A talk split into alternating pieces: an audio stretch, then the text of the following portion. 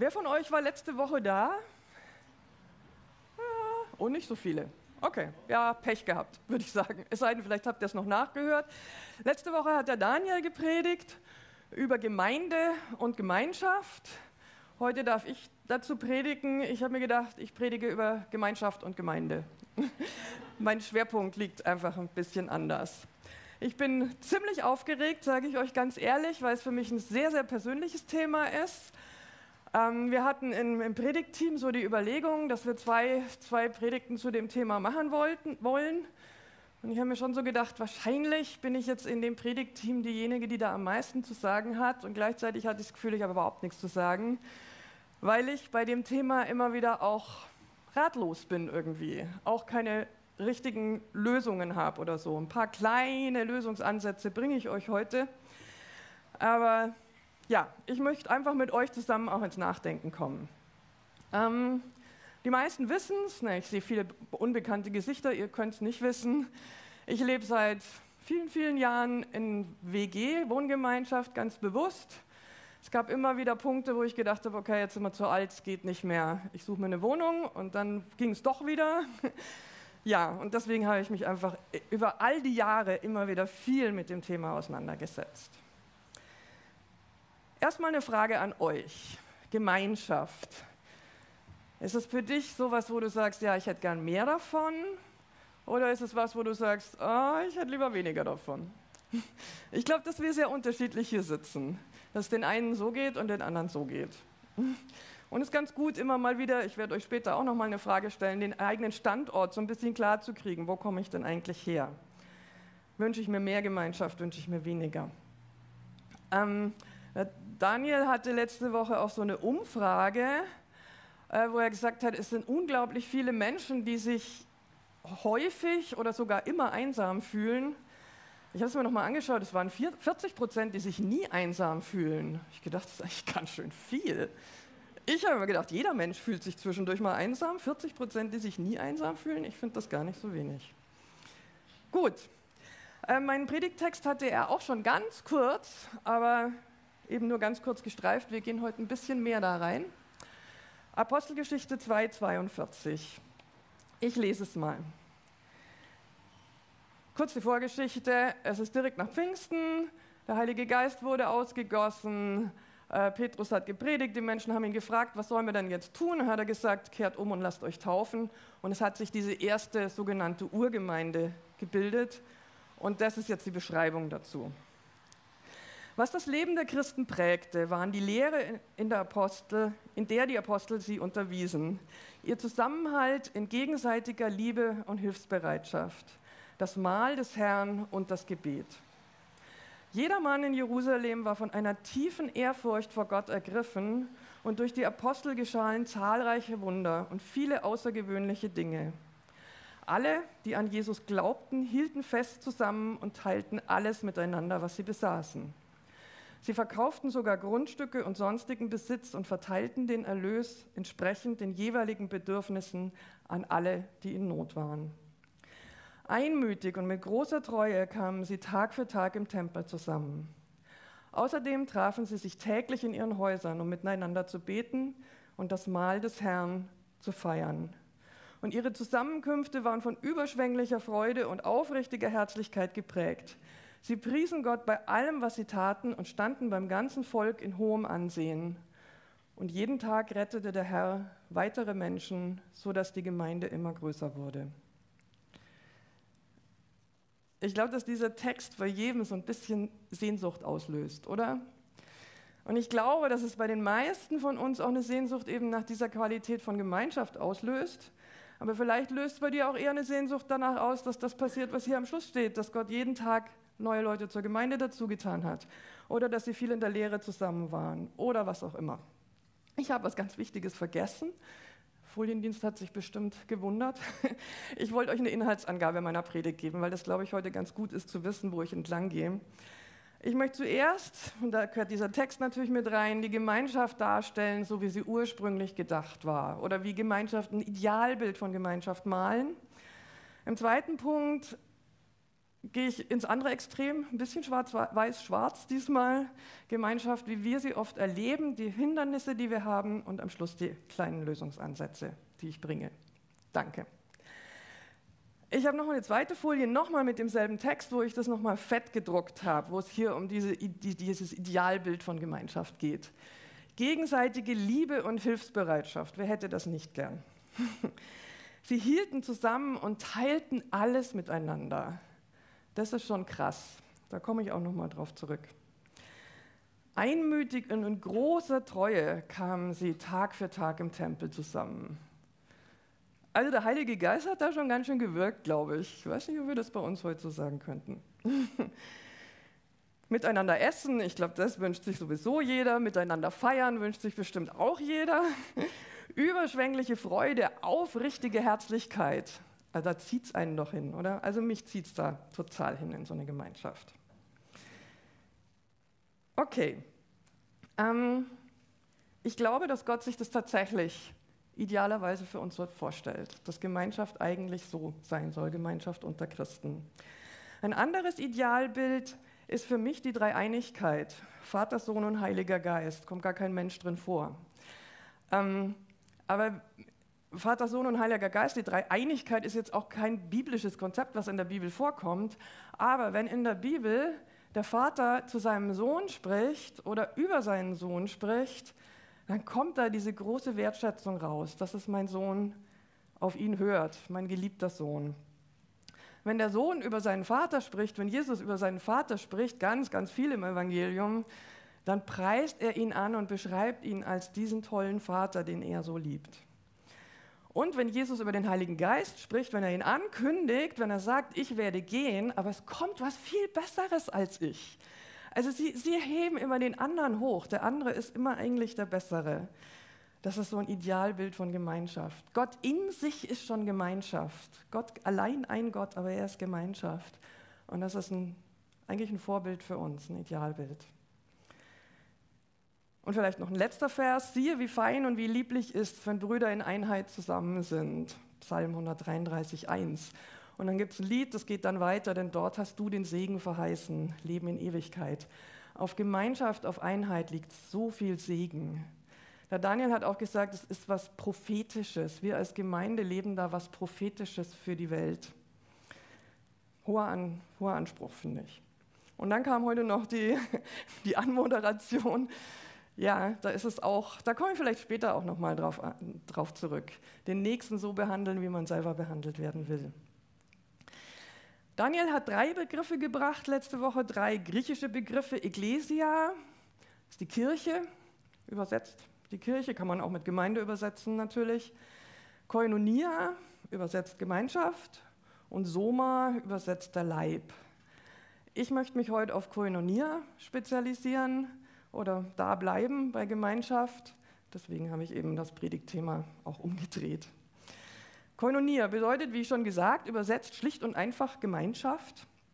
Eher so die geschwisterliche Beziehung, jetzt nicht in der Ehe, vielleicht auch nicht zwischen Eltern und Kindern, sondern so zwischen Brüdern, Schwestern.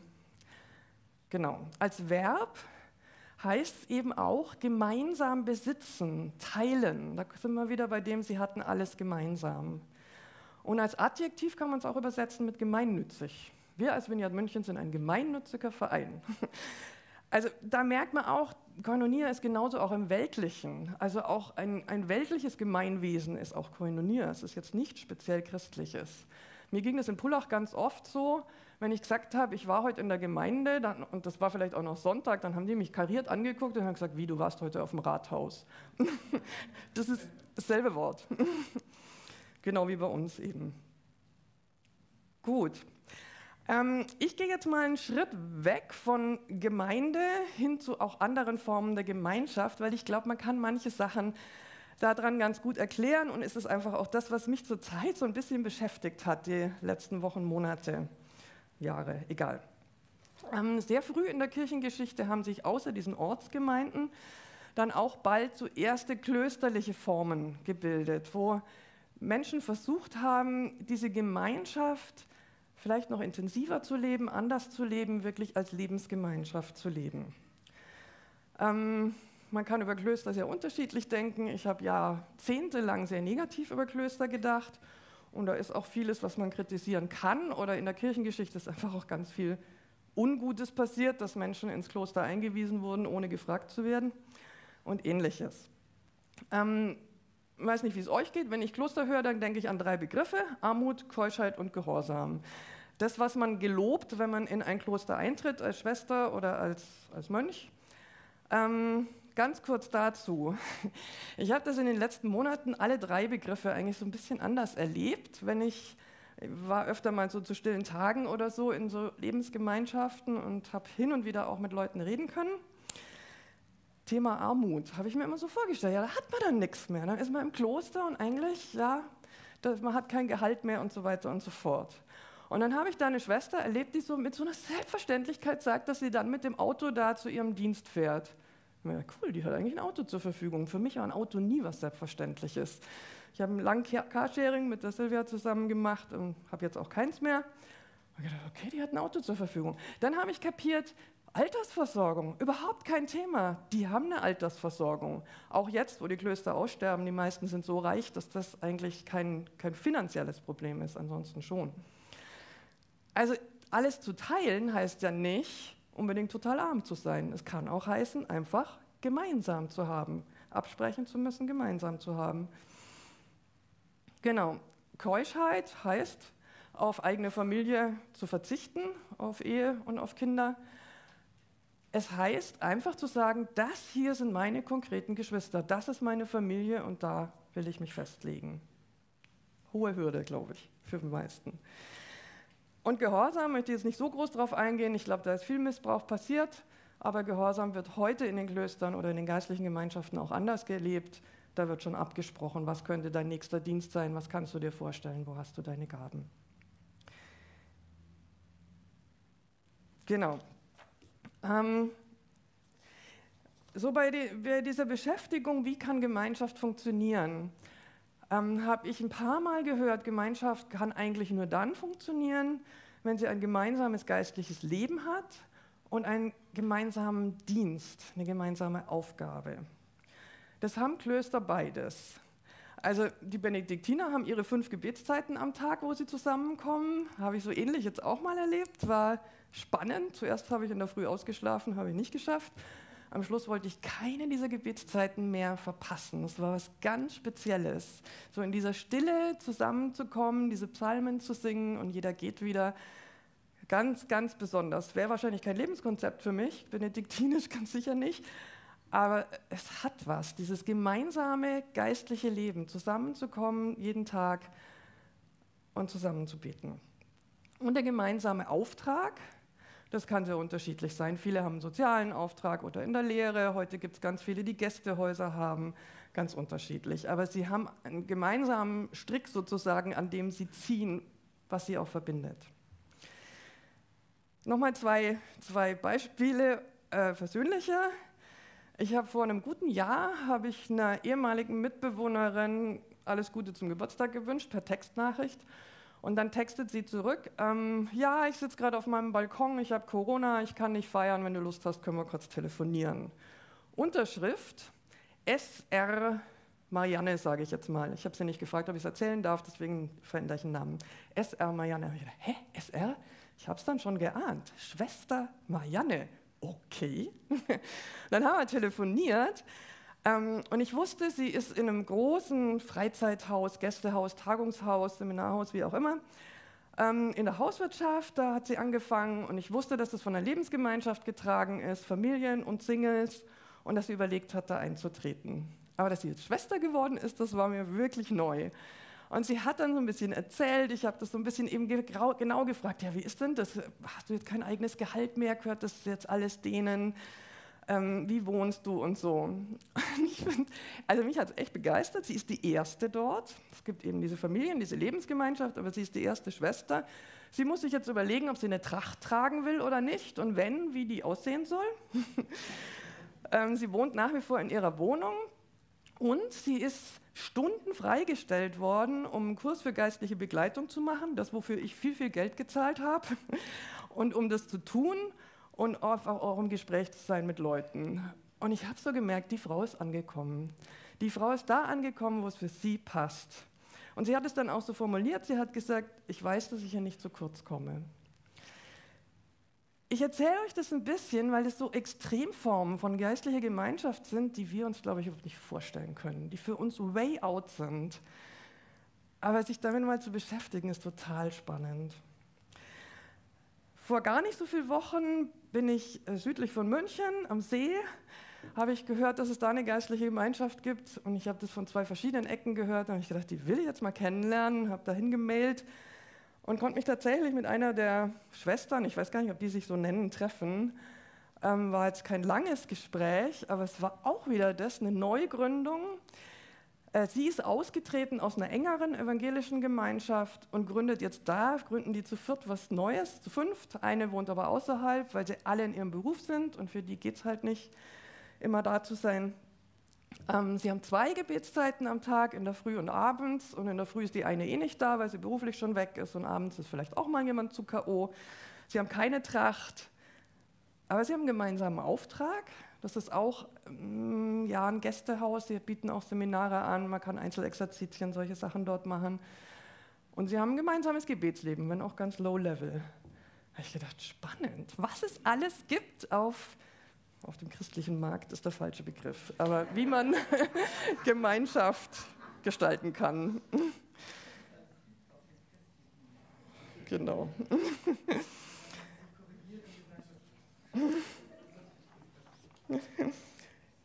ja, das war jetzt mal so ein bisschen das Idealbild, das ich versucht habe zu malen. Wir wissen, dass in Klöstern auch nicht alles ideal war. Diese Gemeinschaft ist so neu gegründet, da ist wahrscheinlich noch alles ideal. Ich habe mal so gehört, ab dem vierten Jahr wird es meistens schwierig und ehrlich gesagt, in WG habe ich es meistens auch so erlebt. Das dritte, vierte Jahr ist meistens das Schwierigste. Ja, wie erleben wir Gemeinschaft? Wie erlebst du Gemeinschaft? Ganz unterschiedlich wahrscheinlich, jeder, der hier sitzt, ein bisschen anders. Ähm, ich male jetzt bewusst ein bisschen schwarz. Ich hoffe, ihr verzeiht mir das, wo ihr euch nicht wiederfindet. Aber ich erlebe uns Münchner und besonders vielleicht uns Münchner Singles als sehr, sehr freiheitsliebend. Wir, uns fällt es unglaublich schwer, heute zu sagen, wo wir nächsten Samstag sein werden. Und fällt sehr schwer, uns fest zu irgendeiner Gruppe zu entscheiden und zu sagen, da bin ich, da trage ich mit, da, da will ich dabei sein. Und das sage ich jetzt auch nicht nur unbedingt, um zu sagen, das ist vielleicht ganz, ganz schlimm. Gar nicht. Ich glaube, es ist einfach das, womit wir arbeiten müssen, weil so ist es halt einfach mit uns. Also ich nehme mich da voll mit rein. Ich bin, beschäftige mich auch mit diesem Thema immer wieder, weil ich eigentlich ratlos bin. ähm, wir als WG, wir leben das auch sehr, sehr freiheitlich. Wir haben überhaupt kein geistliches gemeinsames Leben und wir haben auch keinen gemeinsamen Auftrag. Zu uns kommt jede Woche ein Hauskreis. Das ist für drei von uns ein gewisser gemeinsamer Auftrag, tut, glaube ich, auch ganz gut. Aber ansonsten sind wir jeder eigentlich völlig frei. Ähm, in der Vineyard München haben wir einen gemeinsamen Auftrag. Finde ich cool. Wir hatten gerade erst unsere Serie Vision. Wir ziehen an einem Strang und wenn jemand irgendwann merkt, es ist gar nicht meins, ich finde, Gemeinde müsste ganz was anderes machen, dann kann es sein, dass auch irgendjemand geht und das ist dann vielleicht auch gar nicht schlimm. Aber wir als Gemeinschaft ziehen an einem Strang und das finde ich sehr gut. Und wir haben auch ein zusammen gemeinsames geistliches Leben, oder? Also Gottesdienst jeden Sonntag in den Hauskreisen, vielleicht auch ein Gebetskreis noch oder so. Das, glaube ich, ist schon mal ganz gute Grundlage. Genau. Trotzdem habe ich manchmal nicht so viel Hoffnung für richtig gute Gemeinschaft, weil ähm, glaube ich, viele von uns, und das ist jetzt ein riesen, riesen Punkt, den ich da aufmache, den ich aber sehr kurz machen muss, weil ich auch nicht die Fachfrau bin, aber viele von uns haben, glaube ich, nie wirklich gelernt, gute Beziehungen zu leben. Also da geht es Richtung Beziehungsfähigkeit, Bindungsfähigkeit auch. Ähm, Beziehungen, sich auf jemanden einlassen, muss man lernen. Und das lernt man eigentlich vor allem als ganz, ganz kleines Kind zuerst mal. Und wenn da irgendwie es nicht so gut gelaufen ist, dann kann schon schwierig werden. Oder auch wenn das, was einem vorgelebt worden ist, nicht so ist. Das möchte ich jetzt gar nicht über jeden von euch sagen. Ich glaube, dass die Geschichte von jedem unterschiedlich ist. Aber ich nenne mal so ein paar Faktoren, was heute die, ähm, die Entwicklungspsychologen ganz genau wissen und eigentlich auch einfordern, aber unsere Gesellschaft geht eigentlich auch voll in die andere Richtung. Frühe häufige Trennung von der Mutter kann im Kind sehr großen Stress auslösen und später sehr schwer machen, sich zu binden. Ähm, häufig wechselnde Beziehungspersonen, wenn ich immer mal wieder bei jemandem anderen war. Also ich weiß, in meiner Kindheit wusste man das nicht. Da ist man davon überhaupt nicht ausgegangen. Und ich weiß, ich war mal bei der Oma, ich war am Anfang alleine im Krankenhaus, ich war, ach keine Ahnung, auch meine Geschwister, das, das war einfach kein Thema. Gut, Oma wurde dann schon auch zu einer Beziehungsperson, Bezugsperson, aber das ging schon zu klein eigentlich los bei uns. Ähm, heute erzählt mir eine Freundin, die Frühförderung macht, ist das, das häufigste Problem eigentlich diese ständig abgelenkten Mütter. Das, die sind zwar da, die sind direkt neben ihrem Kind, aber eigentlich sind sie nicht da, weil sie eigentlich auf dem Handy, am Handy unterwegs sind. Das kann ein Kind auch total verunsichern, weil diese Interaktion nicht stattfindet. Und das ist dann wieder vielleicht mal ja meine Generation, Bezugspersonen, die zu ihren eigenen Gefühlen keinen, keinen Zugang hatten wo Gefühle zu äußern auch nicht in Ordnung war. Ähm, Kriegsgeneration und so weiter, gro große Töpfe. Oder auch noch ein letzter Punkt, gibt es sicher noch mehr. Diese starke Belohnung von Leistung. Das war, glaube ich, auch bei vielen von uns so, dass man Liebe nur gegen Leistung gekriegt hat. Da kannst du auch ganz schlecht dich selber finden, dich selber akzeptieren und dann eine gute Beziehung zu anderen aufbauen gibt es ganz viel Literatur dazu. Ich habe zufällig ein Buch auch vom Johannes Hartl erwischt, dieses Eden Culture, habe nur das erste Kapitel gelesen, wo es darum geht. Habe gedacht, uh, okay. Aber er hat auch eine gute Nachricht und die will ich auch weitergeben. Der Mensch lebt, lernt sein Leben lang. Und auch was Beziehung angeht, lernen wir unser Leben lang. Und das ist nichts, was in Beton gegossen ist. Das kann sich ändern. Wir können es ändern. Ja, und da komme ich jetzt so ganz ein bisschen zu diesen kleinen Lösungsansätzen. Ähm, ich habe vorher das Bild von der Dreieinigkeit gehabt, Vater, Sohn und Heiliger Geist. Das, dasselbe Dreieck kann man malen. Oh, ja, genau. Gott, ich selbst und der Nächste. Vielleicht sollte ich beim Selbst anfangen. Selbst, Gott und der Nächste. Und ich glaube, in diesem Dreieck, da, da kann Beziehungsfähigkeit wachsen und gedeihen.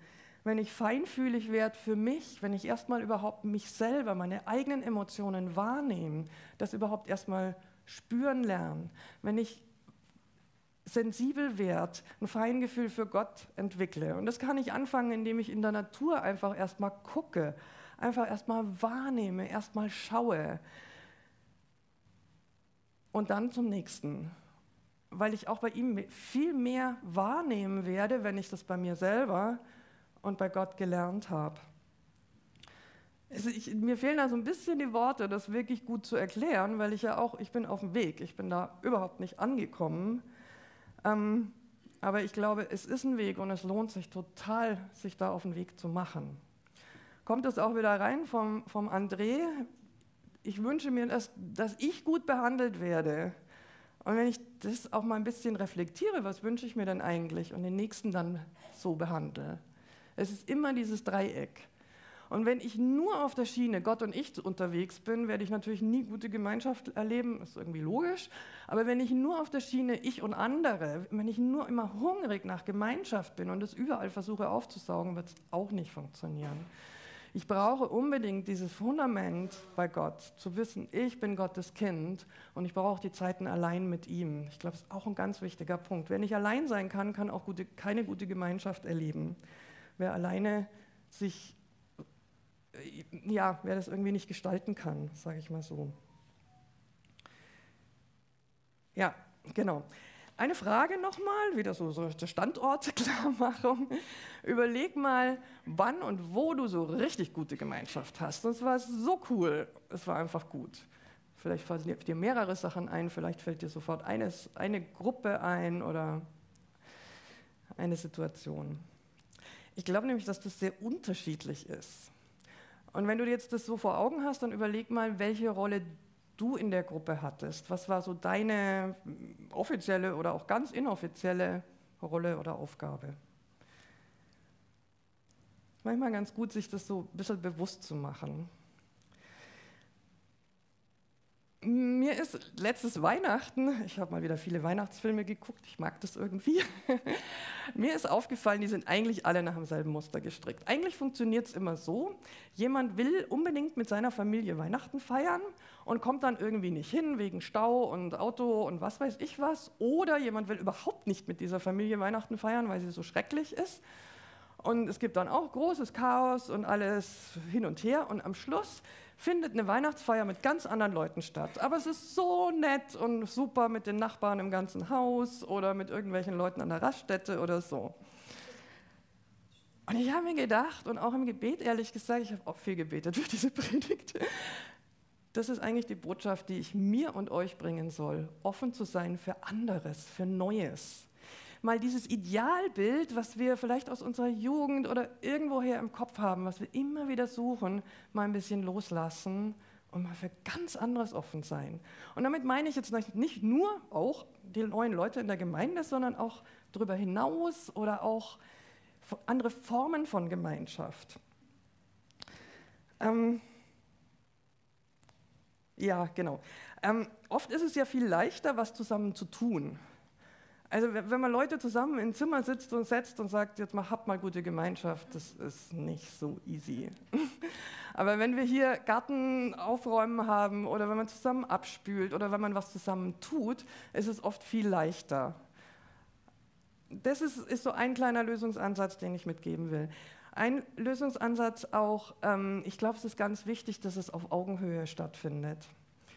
Ähm, es gibt so, so, kranke Beziehungen, wo einer dann der Abhängige ist und der andere der Helfende. Nicht, dass man nicht helfen soll, überhaupt nicht. Und es gibt Leute, die werden immer in einer gewissen Abhängigkeit sein, vielleicht weil sie einfach Hilfe brauchen. Aber gute Beziehung, glaube ich, geht immer nur auf Augenhöhe. Genau. Ähm, ja, und dieses Augenhöhe möchte ich auch noch mal mit einem anderen Beispiel erzählen. Ich möchte aus meiner WG nicht viel erzählen, aber eins kann ich erzählen, weil es viele, viele Jahre her ist und kein Mensch kennt die Frau. Äh, die hat schon ein paar Jahre bei uns gewohnt und wir hatten einen Putzdienst eingeteilt und alles andere war freiwillig, ob man mal kocht oder im Garten was macht oder so. Und sie hat nie im Garten was gemacht, sie hat nie was repariert, sie hat nie irgendwo mit hingelangt und dann war es so weit, dass sie auch den Putzdienst nicht mehr richtig gemacht hat. Und dann habe ich mein Herz genommen und habe mit ihr darüber gesprochen. Und sie hat sich entschuldigt und dann hat sie den Satz gesagt, ja, ich fühle mich hier nur als Gast. Und ich habe gestutzt und habe erstmal auch, wir haben gar nicht mehr so viel darüber geredet, weil ich auch nicht wusste. Und später habe ich mir gedacht, ja, das bedingt sich gegenseitig. Weil sie nie mit Verantwortung übernommen hat, weil sie nie gesagt hat, okay, das Problem gehe jetzt mal ich an, das mache ich jetzt zu meinem Problem. Deswegen haben wir sie auch immer mehr als Gast empfunden, weil sie ja nur, sie war da und sie hat in der Küche sich was gemacht, aber sie war nicht wirklich Teil des Ganzen. Und andererseits, dass wir sie so behandelt haben, hat sie natürlich auch immer mehr so dazu gemacht. Und es war auch für sie nicht nötig, irgendwas zu übernehmen, weil wir haben es ja gemacht. Ähm, das ist sowas, was sich gegenseitig bedingt, glaube ich. Aber wirklich für euch die Ermutigung in jeglicher Gemeinschaft, wo ihr seid, guckt, wo ihr auch mal was reparieren könnt oder wo ihr anpacken könnt oder wo vielleicht genau das Ding ist, was ihr zu eurem machen wollt dann wird es auf Augenhöhe. Das ist in einer großen Gemeinde ist das schwierig und es wird immer auch Leitung geben müssen, es wird immer Strukturen geben müssen. Aber in der, in der Gemeinschaft, sei es jetzt auf Hauskreisebene, sei es innerhalb einer Dienstgruppe, sei es wo auch immer, würde ich mir immer diese Augenhöhe wünschen und dieses, dieses Ich-Gefühl. Das bedingt natürlich auch, dass ich sage, okay, das ist mein Platz und da lege ich mich ein Stück fest und da gehe ich hin und da bin ich. Gut, jetzt muss ich nochmal auf meinen Spickzettel gucken, was ich heute früh noch geändert hatte. Ja, nee, im Prinzip war es das schon ziemlich. Ich habe am Schluss nochmal, ja genau, wahrnehmen, lernen wirklich die Sensoren zu, zu üben, für sich selbst, für Gott und auch für andere. Alleine sein lernen, alleine sein gestalten können, Fixierungen aufheben, eben immer dieses Suchen, es muss wieder so sein, wie es damals war. Offen sein für Neues, für Neue, für andere. gemeinsam was tun, einfach mitmachen, aktiv werden, im gemeinsamen Tun Gemeinschaft erleben und die Augenhöhe. Vielleicht auch einfordern sogar, wenn es nötig ist. Sowohl von dem, der sich immer nur einklingt, einfordern, als auch von dem, der vielleicht ständig versucht, dir zu sagen, was du tun sollst, kann man es auch einfordern. Jesus, ich danke dir. Vater, ich danke dir. Heiliger Geist, ich danke dir für Gemeinschaft, die ihr erfunden habt und die wir Menschen so brauchen. Wir sind nicht, wir sind nicht gemacht, um alleine durch, durchs Leben zu gehen und ihr habt uns so gemacht. Du hast uns so gemacht. Und wir brauchen dich, Herr, als, ja, dass wir Gemeinschaft leben können, dass wir es lernen können, dass wir es genießen können, da wo es da ist, Herr. Komm du, jeden einzelnen von uns, ich bitte dich, nimm uns an deine Hand und führ uns weiter durch dieses Leben und lass uns Gemeinschaft bauen, da wo wir dran sind zu bauen, da wo wir dran sind, unseren Teil einzubringen. Und lass uns wirklich einen Blick für unser Gegenüber haben, einen Blick für den Nächsten haben. Hilf uns da drin zu wachsen, Herr. Amen.